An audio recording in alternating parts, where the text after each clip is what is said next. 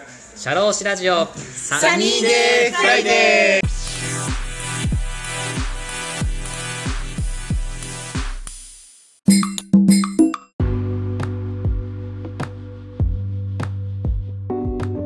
シャローシラジオサニーデーフライデー田村陽太です。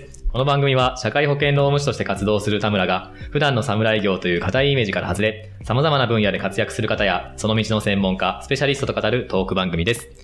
本日も素敵なゲストをお呼びしております。大阪の医療従事サウナー、サガステーションさん、そして、ほせをさんです。よろしくお願いします。よろしくお願いします。サニーデーフライデーに来てもらいました。ありがとうございます。僕は2回目ですね。そうですね、2回目来てもらいまして。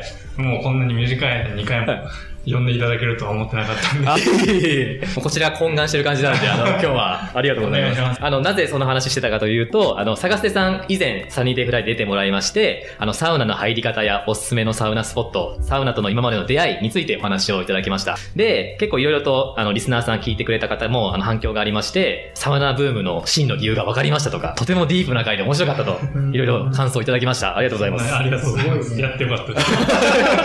ありがとうございます。で、詳しくは私のラジオの第278回、第279回のサウナの魅力や素晴らしさを語るの対談会をお聞きください。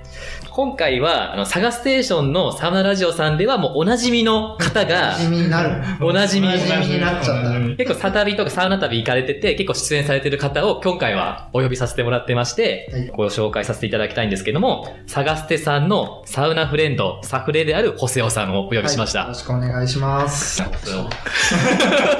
まさか自分がね、ここに呼ばれるとは。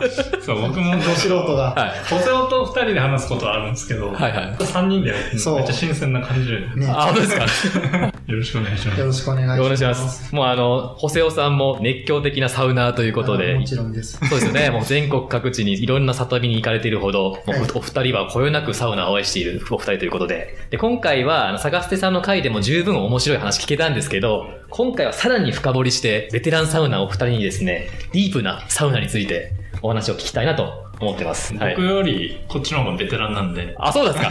歴で少し、少しだけ。と、よりディープな話が聞けるかもしれないです。おおじゃあいいですね。じゃあもうベテランサウナーなんで、お二人をちゃちゃ入れ合いながら。ちゃちゃ入れ今日は容赦なしに。よっしゃ。よしよし 前はちょっと初心者向けというか、そうですね触りみたいな話が多かったんで、はいちょっとよりディープなとこ攻めていきましょう。ぜひぜひ、お願いしますゴリゴ。リの主観で。ゴリゴリはぜひお願いしたいと思います。で、ちょっと前もご紹介したんですけれども、サガステーションさんをあのご紹介させていただきます。大阪在住の医療従事サウナーとして、サウナにある身近な幸せを共有し、今日も整ったねと人々が言い合える毎日を届けるべく、日々サウナの普及活動をされています。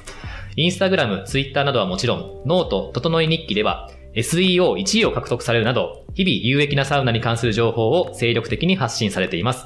夢は湖畔サウナで整い2拠点生活。また現在、サウナ上がりに話したいことを語るポッドキャスト、サガステーションのサウナラジオのパーソナリティとしても活動されていますと。ということで、はい。以前から変わりないですか？変わりないです。整い日記は多分もう1位じゃないと思います、今は。あ、本当ですか？もうちょっと更新が滞ってて、あ、でも SNS なり、ラジオなりでサウナに発信をしてるって感じですね。そうですよね。はい。ありがとうございます。じゃあ次に、ホセオさんをご紹介させていただきます。サガステさんの大学の同級生です。以前は無趣味だったんですけれども、社会人になってから友人の影響を受け、本格的なサウナーとなりました。今では週に2、3回は必ずサウナに行くほどのサウナーです。普段は放射線技師として働いていらっしゃいます。サガステさんとサウナ旅に行かれるほどサウナを愛していらっしゃいます。その他にも、ギャンブルが好きで、サウナ後の休憩室でギャンブルをするのが至福のひとときですと。はいかっこ笑いと書いてますけど。いいですよね。大東洋の休憩室でね、はい。サウナ後に寝転びながらギャンブルをするのがとても楽しいですね。あ、そうですか。えギャンブル何をするんですかギャンブル。ギャンブル、あ普通に競艇であったり、競馬、協定？ゴリゴリにしてます。あ、じゃあなんかスマホの画面見ながらかけて、ギャーみたいな。そうです盛り上がってる。あ自分あの叫べないから心の中でめっちゃガッツポーズしたりしますけど。あ、そういう感じですね。そうそうそう。じゃあガチのギャンブルですね。そう、だから多分整った後だから、たとえ負けたとしても、全然問題ない。すあ、俺整ってるし。心が穏やか。ノーダメージというか。ノーダメージあ、なるほど。プラマイゼロみたいな。そう、だから、何でも無効ギ化してくれるャンブラー。はみんなサウナ入った方がいいよね。ねえ、いいよね。負けてるけど。こうイライラってしてる人とかいると思うんですけど、はいはい。整った後にやれば、もうどんなに負けてもノーダメージ。ノーダメージやからあんなん。なるほど。そういう意味では、私服の時そうですね僕。はあんまギャンブルやらないんですけど。あ、なるほど。もう精神健康上、良い感じでギャンブルできるということで。いいですね。お願いします。はい、ありがとうございます。次からご質問というか、させていただきたいと思うんですけれども、まず、あの、リスナーさん、サニーデーフライデーのリスナーさんは、ほせをさん、初めての方も多分いらっしゃると思うんですよね。はい。では、ほせをさん、ベテランのサウナーということで、ぜひ、ほせをさんが今まで行ってきはいた、サウナスポットおすすめ3選を教えていただきたいと思います。はい。わかりました。自己紹介がてらお願いします。先ほども紹介ありました、ホセオです。よろしくお願いします。社会人になってから、まあ、サウナに、先ほど紹介いただいた通り、ハマったんですけど、はいはい。で、間違えた。タガステ、PT 入れますからね。タガステがはい、インスタグラムのストーリーで、サウナに行ってくるみたいな。あ、懐かしいね。で、そこで僕が、お、サウナ行ってるやんみたいな。ええやん、今度一緒に行こうやって言って。でも、探してはまだその時に駆け出しの頃で。整いとかはい。あんま知らなかっほうほうほそうね。ただたことはなかったね、その頃。た。ただ探しては、う。はい。何にでもちゃんと勉強してから入るんですね。なるほど。と言いますと、どういうことですか？あの、ちゃんと本を読むんですよ。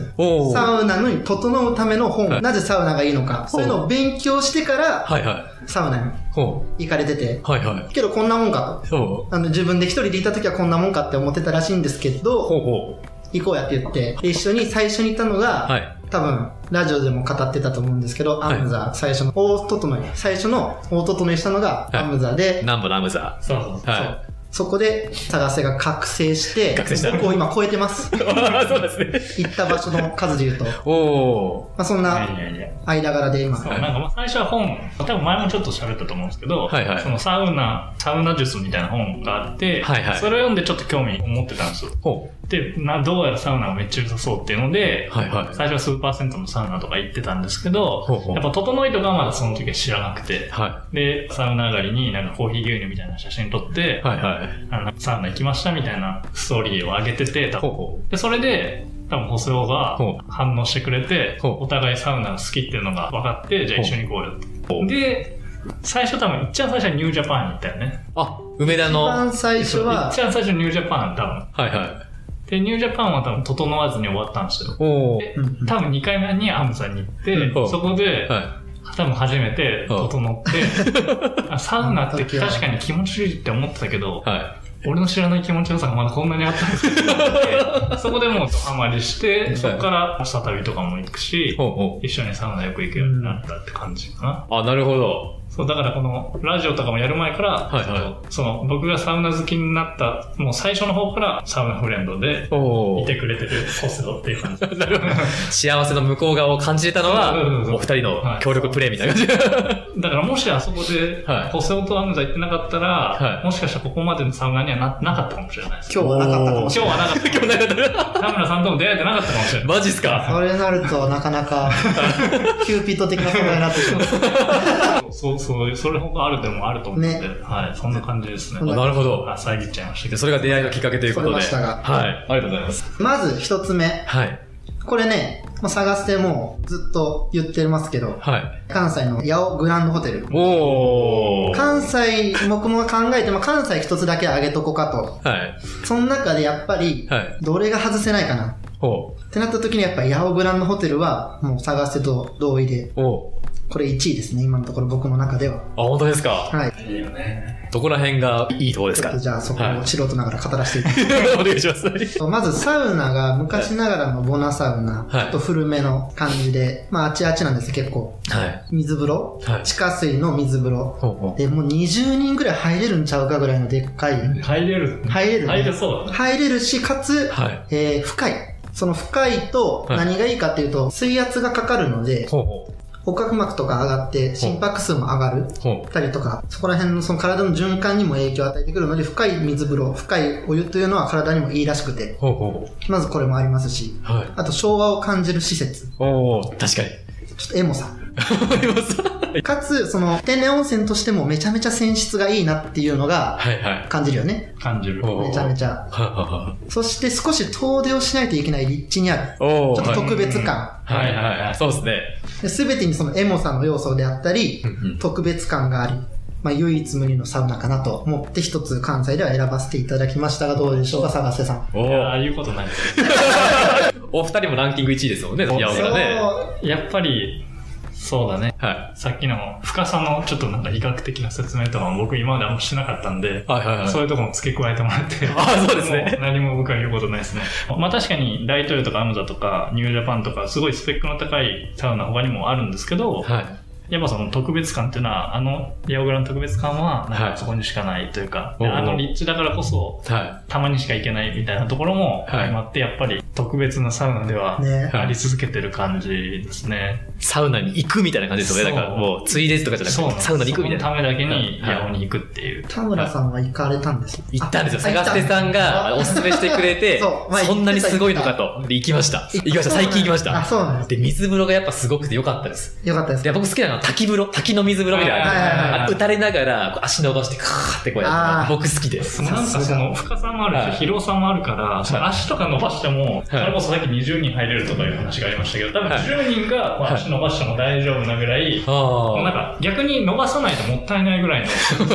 そうですね。そう、だから本当にはい。大の字になってうん、ただ浮くみたいな。たあだふかふか浮くみたいな、はいあの開放感もたまらないっていうのがあります。いいよね。よかったですねねはい良いんですよ。あ。で、結構なんか、このサウナーじゃない人とかにもちょっと話するときに、ヤオグラの話が出てきたんですけど、はい。結構、八尾に住んでる人もあんまり八尾ぐらい行ったことない人多いらしくて。そう。あ、そうなんですか？はい。へえ。で、なんか、そもそもそんないやこれ、こんなこと言うと八尾グラに怒られるかもしれないですけど、何でしょうか。結構影薄いというか、そのそもそもこのそこに温泉が湧いてること自体あんま知られてないというか、あ、そうなんですだからか関西とかだと、まあ、なんだろう、城崎とか、そういうちゃんとした温泉街っていくつかあると思うんですけど、はいはい。そうじゃなくて、うん。実は八尾のああいう街の真ん中に温泉が湧いてて、うん。意外といいみたいな、その隠れスポット的な良さおがあーって、その行ったことない人も、あ、じゃあ今度行ってみますみたいな感じで言ってたんで、意外と知られてないんやなっていう、へなんかえ。その知られてない良さというか、そう知る人とする感もいいなって思いました。そうなんですね。ねえ、なんかサウナの原石感みたいなところね。そうそうそうそう。温泉としても、はい天然温泉としても、そういう知る人ぞ知るみたいなところがあるんやなっていうのを思いましたね。おー、なるほど。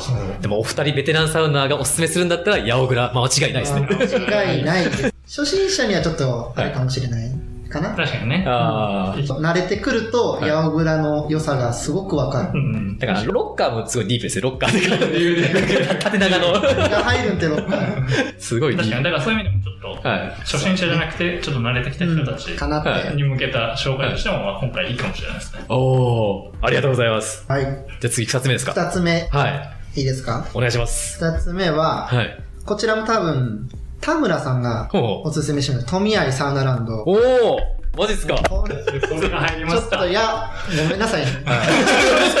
はい 探せと熊本に一緒にはい旅に行ったんですけど、言ってましたね。まあもちろんですけど、はいやっぱユラックスがメインで、はい。皆さん行かれるんですね。はい。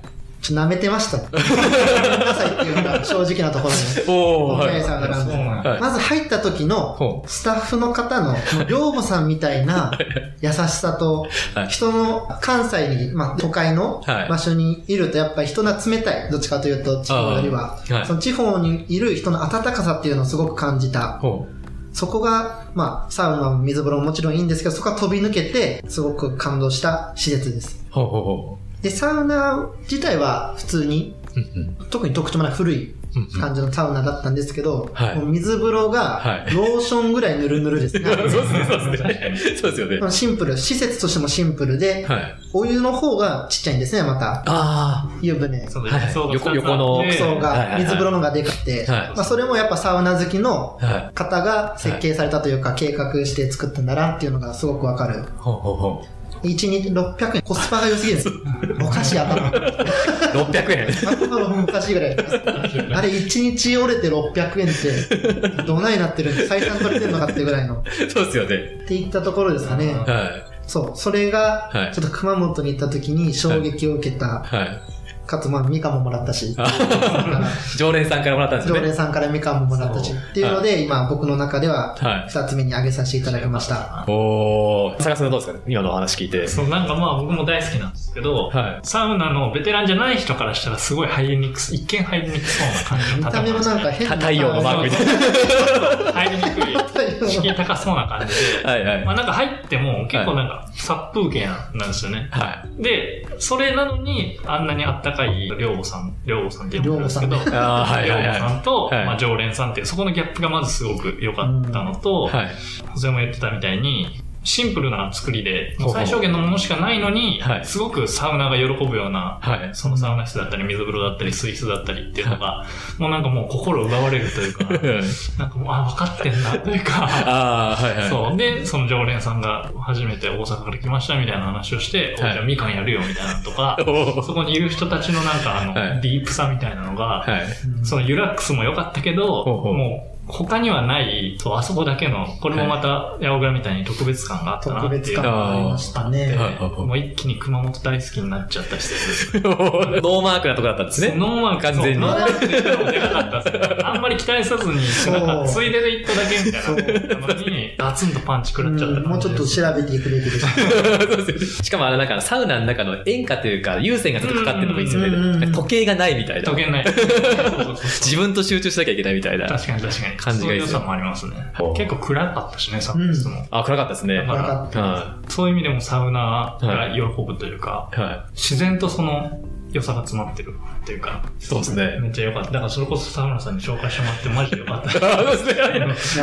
いや僕も完全ノーマークだったですね。リラックスの ね、リラックスがメインだったんですけど、そうですよねはい。富合サウナランドすごい良かったんで。そうだったですあれはちょっと家のそばに欲しい。欲しいランキング第一第位。最高ですよね。これもちょっとベテラン、ちょっと慣れてきた頃に。ごめんなゴリゴリの主観でごめんなさい。さすがベテランサウナーですね。ありがとうございます。じゃあ次3つ目。はい。最後3つ目なんですけど、はいえー富山県のスパールプス。あ聞いたことありますあ、まだ来たか。行ったことないです。来てないですかね。行ったことないですね来てないですか行ってないね。行ってないです。は自分もその別のその高校の時い。のほ友達と大阪から車で。行ったんですけど、片道4時間ぐらい。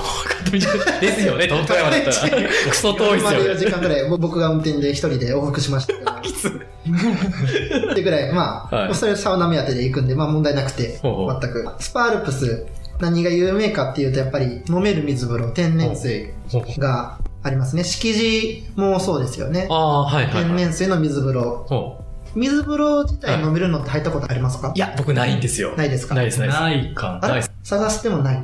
どこ？飲める水風呂トミヤサウナランドとかではなく。飲めるう。ね水風呂にバーって出てくる水をもう水風呂の中で飲むみたいな。あ、ないそのあ手手ですくって？手ですくって？あの上から降ってくるやつとかだと、もうすくって、あこのまま水分補給できる感じの。へ敷地とかね。ああ、聞きますよね。敷地とか。ほうほうその飲める水風呂で天然水っていうのがやっぱり。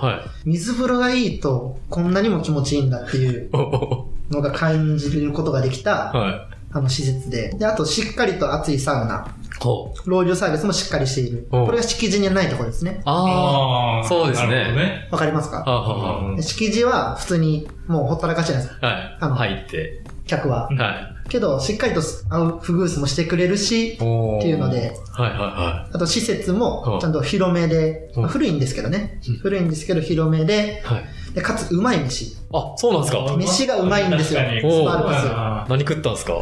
その時は、おすすめされたのが、はい。刺身とかがね、刺美味しくて、向こう、日本海側の。あーいいな刺身をなんか5種類ぐらい一気に頼んでええ、最高っすね。食べて、それが美味しかったですね、やっぱ。あ他にもあ。確かあったんですけど、はいはいで、。その時に初めて飲んだドリンク、ほ僕が、まあ、ちらほら聞いてたははいたんですけど、はいはいオロックスって、う。おあーオロックス。はいはいはい何と何の融合ですか？オロックスは。オロナミン C うんとアイスボックス。アイスボックス？え、あの、アイスですよね。アイスボックス、うんあの、夏場に買うやつですねう。んアイスの。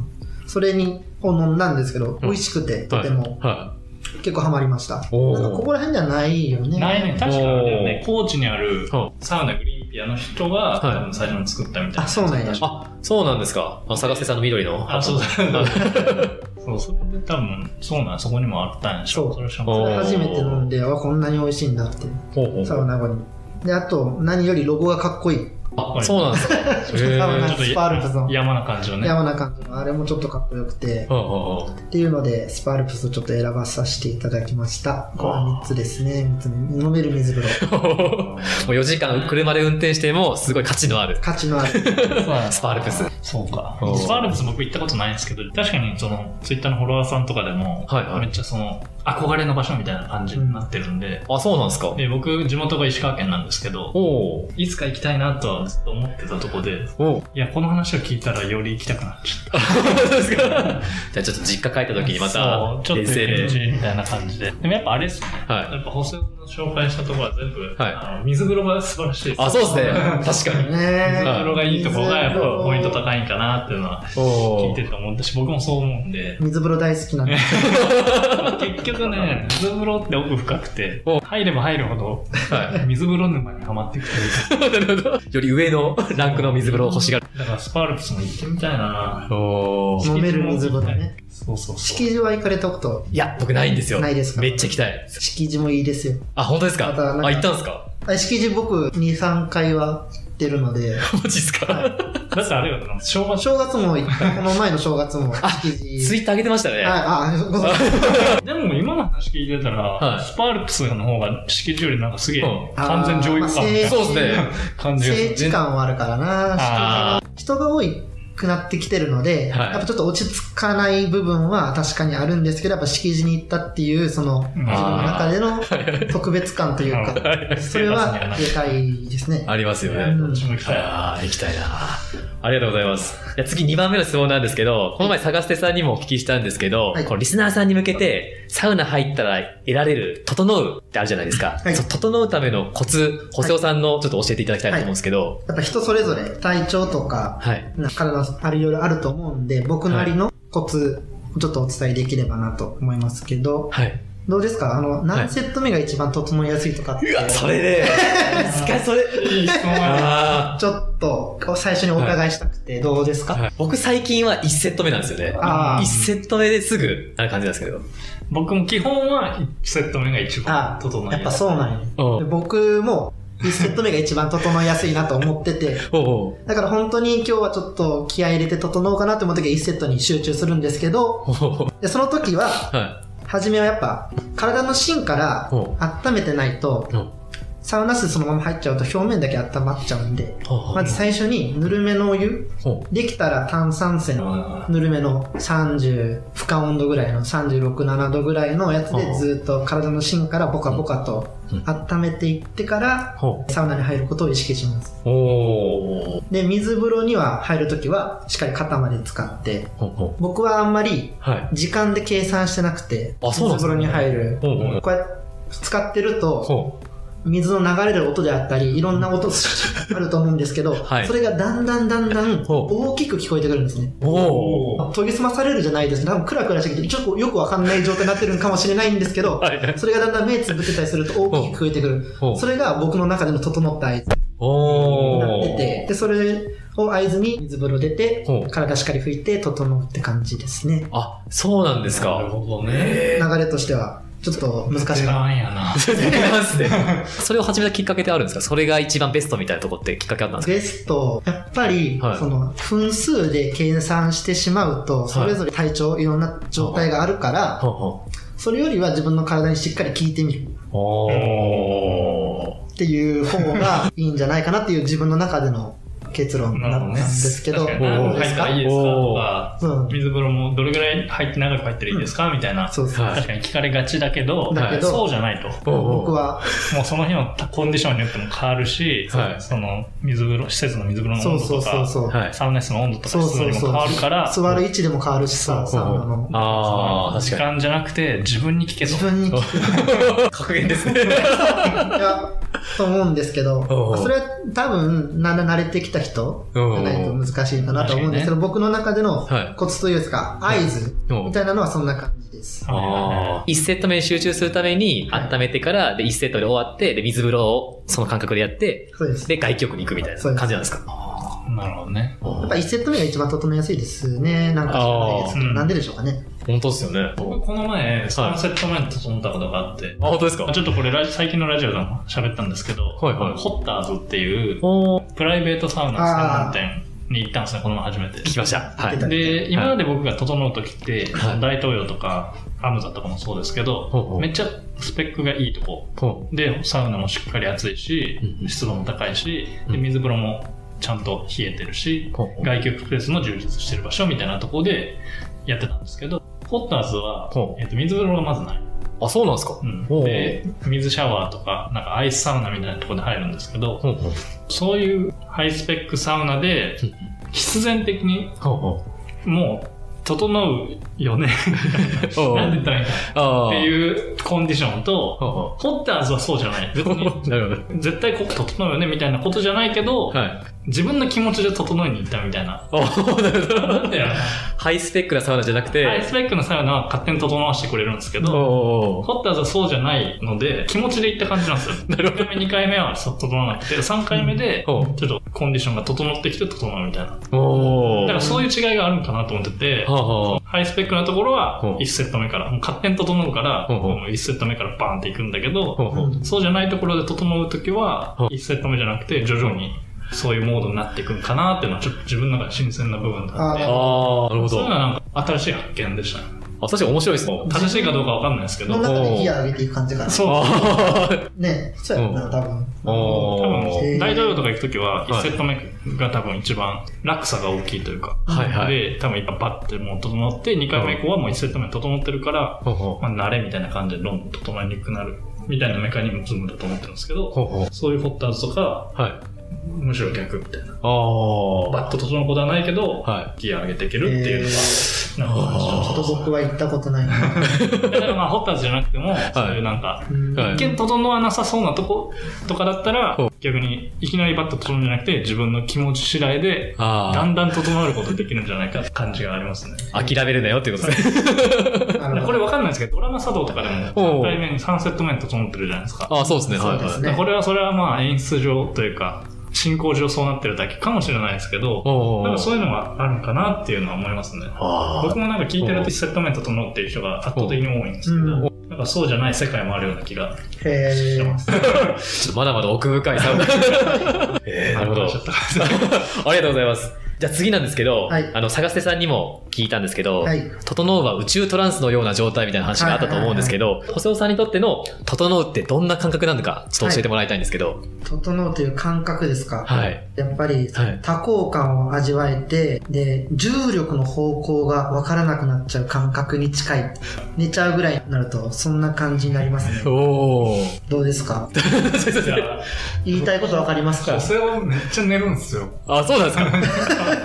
あ、外気浴ですか？僕あんまあその休憩中に寝落ちすることってあんまりないんですけど、結構寝るよね。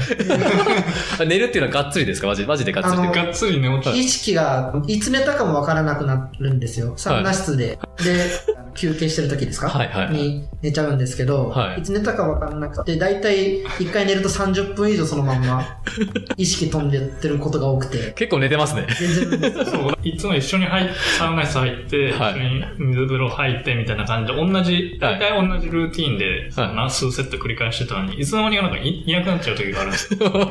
あれ？みたいな。別のサウナ室行ってるかな？みたいな。僕は気にせず一人でやったりしてたんですけど、はいはい。もう、だいぶセットもこなしたし、そろそろ出るかみたいな感じで、はいもう先出てんのかなみたいな。いないんですよね。おーで後から、後から、はいあ、ごめん、2セット目から寝てたわ。おいおいおい。長いこと寝てたね、みたいな。結構あるんで。僕、そう、インフィニティチェアやったらやっぱよく寝れるんですけど、はいはい。最近やとその普通のプラスチックの硬い椅子でも寝ちゃうことが多くてあ、の白っぽいやつですね。はいはい。座って寝るのあんま得意じゃない体質なはずなんですけど、はい。サウナとは恐ろしいことに、はい。それすらもねじ曲げてしまう。多幸感が溢れてくる。裸でね、30分以上人前で寝るってやばいです よ。そんな生物いなます。そんな生物いますっていう。あ、僕の中での整うはもうそういったイメージになっちゃったんですね。寝ちゃったんですよね。寝ちゃうんですよ。相当気持ちいいってことですよね、多分ね。もう。ね多分もう体がそうなっちゃってることはね、はい。本当飛ぶぞってことだよ飛ぶぞ。本当に飛んじゃってるっていやーぜひね、リスナーさんも、整うってどんな感じなのかっていうのを確かめるためにも、ぜひお二人のね、話を聞いて、ぜひ行ってもらいたいと思うんですけど、じゃあ次行っちゃってもよろしいでしょうか？はい。はい行きましょう。じゃあ今、ホセオさんをちょっと深掘りさせてもらったんですけど、次からお二人にちょっとお聞きしたい内容でして、まあサウナね、これからまあ行きたいって方もいらっしゃると思うんですけども、やっぱ初めての方とか、またそのサウナ行き始めて、ちょっとまだどうやってや行ったらいいのかわかんない方とかもたくさんいると思うんですけど、ベテランサウナお二人から、サウナの入ってからのちょっとルーティーンについてお聞きしたいんですね。銭湯入ってから出てくるまで、帰るまでの一連の流れで、をちょっと教えていただきたいなと思うんですけど、まずは、そうですね。探してから行こうか。探せさんから、はい、お願いします。僕からじゃあ言っていいですか？はい、どうぞ。まあ、まず、まあ、サウナ、行くサウナ決めるときに、はい。ほとんど銭湯なんですよね、僕今。おー。サウナ室とかに行くのはたまにで、贅沢、はいはたまに贅沢するのでサウナ室に行くぐらいで、はい普段は気軽に行ける銭湯によく行くんですよ。ほうほう。そういう銭湯とかの方が、なんて言うんだろうな、ルーティーンが人によって異なりがちだと思うんで、はいはいサウナ室だともう鍵もらってロッカー入れてみたいなのも結構決まってるじゃないですか。はいはい。だからまあ、今回はちょっと戦闘編ということで、はいこのサウナルーティンを紹介したいんですけどお、願いします。まず入るとき、はい。これ最近はあんまないんですけど、ほうほあの、下駄箱の札をまず37探しがちって。それはなぜでしょうか？そやっぱれちなみに、はい。やっぱサウナ好きとしてやっぱり37というのはもう、はい。あの、特別な特別な数字。字ですね。666みたいな悪魔の数字的な37とか137とかあー1137とかをついつい探しがちっていうのがありますね。いいサウナです。はいいい137。とかサウナとか。けどなんかその、あいつ37持ってんなみたいな、はいそれから思われるのもちょっと恥ずかしいんで、最近はあんま気にしないようにしてるんですけど、あ、そうですね。そういうちょっっと入場の時の楽しみもありつつ、はいまあ、受付ですね、入って。ほで、受付は僕はもう回数券。大阪府内全部はいはいはい。る回数券。そっちの方が安いし、はい。普段現金持たないんで、お回数券でほぼ行ってるって感じですね。ほうほうほで、回数券パッと渡してう。、はい。で、たまにサウナ料金があるとこがあるんですけど、ほうほうそこはまあ100円なり払って、タオルを、バスタオルもらって、ほう入るみたいな感じでやってます。ほうほうほう。で、着替えるときは、はい。えっ、と、ロッカーって結構多種多様にあるんですよ。はいはいサイズもそうだし、場所もそうだし、で、どこのロッカーをはい。使うかっていうのは結構考え物なんですけど、おうお。例えば朝ウナで、はい。通勤する前に、はい朝ウナで行くときは結構大きい荷物持リュックみたいな。はいはい。そういうのがあるときは、はい大きめのロッカーを必ず使うようにしてて、おうおう普通のあの正方形の、はい。えー、とロッカーを2つとか3つ分とか使ってる縦長の。でっかいロッカーがあるとこあるんですけど、はい。そこをまず使う。はい。で、そうじゃない、はい例えば夜にはい、ちょっと家から近くのサウナ行こうみたいな時は、はいもう本当に手提げバッグみたいなのしか持ってないんで。そういう時は、大きいのじゃなくてちっちゃめの普通のサイズのロッカー使うんですけど、ほうほう。なんて言ったらいいんですかね、あの、はなんかよく、はいあの脱衣所に鏡があって、はい、ありますね。で、ドライヤーとか置いてある、こう、はい。なんだろう、台みたいになってるとこあるらしいじゃないですか。普通のこの、はいこれ多分聞いてる人全然僕のジェスチャー伝わらないと思うんですけど、はいはいこう壁中にこうロッカーがあるんじゃなくて、はいはいこうなんか台みたいなのがあって、ここにあるそうやね。とこは、わあかりますはいはいはい。低いやつですか？低い低い。ああ、ありますね。はい。だからそこになんか物とか置けるみたいな。そうはいね。はい。だから僕は、はいその壁全部ロッカーのは側面よりも、はいこの鏡があって、台があって、そのティッシュとかドライヤーとか置いてある台の下にある。ロッカー。はい。これを、ここを使いたいんですよ、僕は。あ、そうなんですそうなんかか、着替える時とか、はい体拭く時とかも、なんか物を置けるんで、あとなんか大体扇風機とか置いてあって、はいはい風ファーンって浴びたりできるんで、荷物少ない時は、ちっちゃいロッカー使う時はどこでもいいってわけじゃなくてう、んうん。その台の下のロッカーを使うっていうのは、あこれは僕の中のルーティン。あ。おおありまはいはこれ多分分かってくれる人結構多いよ。い。普通のロッカーだけ混みますもんね、しかもね。そうそうそうみんな着替えてたりしてね。なんかであ、すいませんとか言って、はい下のロッカーの人が来たりするんですけど、はいそのリスクも少ない。あ少ないから。そうやはいはい。で、台も置けて広々使えるんでいいなってのはありますね。おおーで、今これでやっとはい着替えが終わった。終わりました、着替えが。はい。まだ入ってないですよ、これ。もう上がったんじゃん。今から上がった動作がそう、まずタオルと、はシャンプー、リンス、ボディウォッシい。ュ。で、多い時はシェーバーと、はいそのシェーバーフォームを持って浴室に入るんですけど、ほうほこれちょっと聞いていいですか？何でしょうか？何ですか？シャンプー、リンス、ボディウォッシュ、タオルぐらいなら、はい。こう全然持ってるんですよ。はいはいはい。うん。そこにはい、シェーバーと、はい。シェーバーのフォームのはい。缶みたいなやつを持つと結構手がいっぱいいっぱいというか、なんか落としそうになりながらこう入ったりするんですけど、スパバッグってあります？スパパック？なんかその浴室とかに持って入れる、なんか網網のメッシュのバッグだったり、あポリ、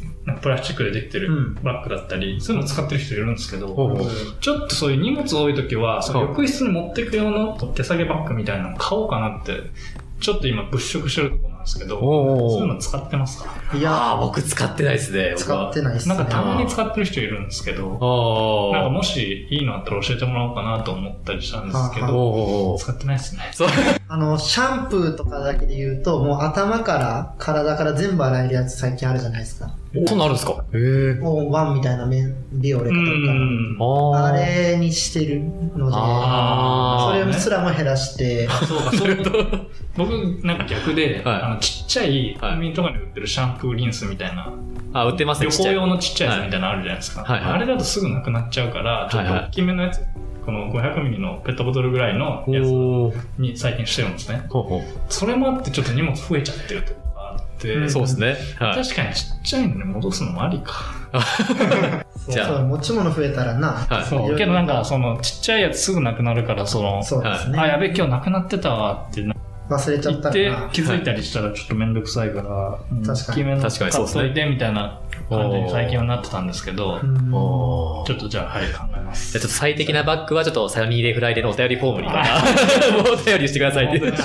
探してさんに向けてちょっとバッグおすすめのやつ教えてください。はい。で、まだ入ってないんですけど。入ってないですね、まだ。ドア、ドアの 開けと開けて開けで、はい。で、まずは、洗い場にまずシャンプーとか置いて、はいで、バスタオルとか、はいサウナハットとか、サウナ室で使うやつは、サウナ室の前のフックみたいなところにかけます。で、もし初めてのところだったら、この時にちょっと浴室を軽く下見というか、こういう感じの構造になってるんやなってのを見つつ。しますと。はい。で、まず、えー体を洗うんですけど。結構、ほ体洗わずに入る人を最近見かけるんですよあ。で、多分その銭湯とかだと、はい普通に家のお風呂みたいな感覚で入ってる人が多いと思うんで、う。はあはもしかしたら、そういう感じで家やと思って入ってるのかなって思うんですけど、ちょっとまた聞いていいですか？あはいはい、何しろ。これもう本当に、はいあの、咎めるとか、じゃなくて素朴な疑問として聞きたいんですけど、はいはい。家でお風呂入るとき、はい先体洗いますか？先浸かりますか？あ、僕は、先入りますね、入って。先入って入って、体洗う。ってから、はい体洗う。洗いますね。はいはいはい。は僕は洗います、先に。先洗う。先洗うなるほどね。探せは。はい僕も結構先洗っちゃう派なんですよ。だから、なんでその、はい。感覚がね。全 でそうね家でも、家でも先洗うのに、はいなんで銭湯で先お湯入っちゃうのかなって思ってたんですけど、多分そうなんですよね。家では湯船先入りますっていう人は多分、それと同じ感覚で、やっちゃってる。銭湯でも先入るってことだ。納得しました。で僕ももちろん、あの、先洗ってから、お風呂入ってます銭湯の時ははい。先体を洗って、はい。で、もしサウナ施設だったら結構ここで歯も磨いちゃいますね。おー。浴室に歯ブラシ置いてあって、ほうほうあれでもう歯磨きもしちゃうっていうのがルーティンです。ほで、まあ最初はいろんな浴槽がある、お風呂があると思うんですけど、初めての銭湯だと結構いろいろまずは物色する。でもう常連で何回も行ってるところはうん定番のとこだけ入るみたいな感じです。ほで、大体僕はあの、深風呂っていうのかあの、多分関西の銭湯だと大体あると思うんですけど、深いうん。ああ、はいはい。結構大きくてメインのお風呂になってるところが多いお風呂なんですけど、はい。そこに大体入ります。で、さっきの補正の話にもあったように、やっぱ深いと水圧の関係もあって、芯から結構温まりやすいっていうのがあるんで、まあそれでしっかり温まるっていうのがあります。で、結構冬場は、うん温度高めに設定してるところが最近増えてるような気がして、結構その深風呂に入っただけで、あっちあっちに汗かくぐらい熱くなっちゃう。はいはい。本当に八百蔵の熱湯に入ってるぐらいの とこがあったりするんで、はい。そういう時はサウナ前の水通しとしてはい、水風呂にまず入ってからうんサウナに行きます。ほうほなんでもうそこで温冷交代浴一回終わらしとくみたいなのが冬場の僕のルーティンですね。で、サウナ入って、まあ、サウナは、まあ、入った時に時間見ておいて、うんまあ、大体僕は8分が基本で、いけそうだったら適宜10分から12分ぐらいまで延長して入るって感じですかね。で、これもさっきの細尾が言ってたみたいに、まあ、自分の体に効いて時間を決めてるような感じです。だから、暑いところだと8分いかない6分ぐらいで終わる時もあるうん。で、水風呂は、まあ、まず汗をしっかり流してから入りますと。はい。で、まあ、シャワーでもいいですし、うんこの桶でこうすくってやるときは、僕も絶対5回流すんですけど、左肩。右肩、お頭2回、で、下半身の5回をやるのがルーティンでで、それが終わったら、その桶に水を溜めて置いときます。で、水しぶきを立てずにゆっくり入る。で、水風呂か。はい。これも、一応目安は90秒くらい。で、これは、まあ、マナー的にちょっとダメなとこもあるんで、はいあの、鵜呑みにしないでほしいんですけど、うできるところは頭でまだ一回ザボンって使って、で、90秒かまあ2分ぐらいまで水風呂でしっかり冷やして、最後もう一回頭でザボンと潜って出るっていうのがルーティンですね。おおはいはで、これは頭つけないでくださいってとこもあるんで、あありますよねのそれは、はい。まあ、銭湯さんのルールに従ってって感じなんですけい。ど、あで、休憩は外でしたいんで、基本的には露天スペースとかに行くんですけど、外に出る前に、しっかり水滴を拭いてて、浴室の中で拭いてで、拭いてから外に出るって感じですね。で、露天スペースで休憩するんですけど、まあ、ベンチがあったり、なかったら、まあ、浴槽の縁とかに座ってやるんですけど、お結構冬は冷え性なんですぐ足から冷えちゃっていくんですね。おだから、その、露天風呂に足だけつけて、足湯外気浴をするっていうのが冬のルーティンです。おで、結構この時に、まあ、最初は感覚の世界にいるんですけど、サウナ水風呂と来て。休憩してるとどんどん思考の世界に戻ってきて、はい。ここで結構考え事めっちゃしますね、僕。そのいつもラジオで話してるサウナ中の考え事だったり、まあ、自分のなんか人生について。と かおー結構ここでいいアイデアが生まれたりします。休憩中に。で、まあ大体これをまあ2セットぐらい、時間がある時は3セットぐらいして出ます。で、ドライヤーで髪乾かして、オロナミン C もしくうんはアルギニンみたいなのを飲んで、で、たまにはい。銭湯の前でベイプを吸って、自転車で帰る。結構このサウナ上がりのはい、すごいなんか体が軽くなった状態でサイクリングが僕めっちゃ好きで。おおはいはい。おで、夏は結構風が気持ちいいし、はい。冬は冬で、このなんか澄んだ冷たい空気が結構風情があって、それをあー感じるのも気持ちいいっていうので、こんな感じの、ちょっと長かったんですけど、サウナルーティンでした。ありがとうございます。いいですね。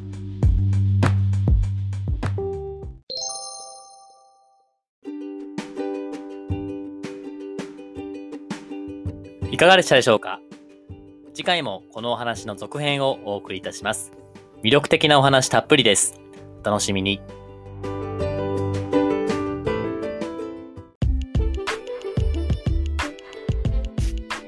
社労士ラジオサニーデイフライデー DJ の田村陽太でした。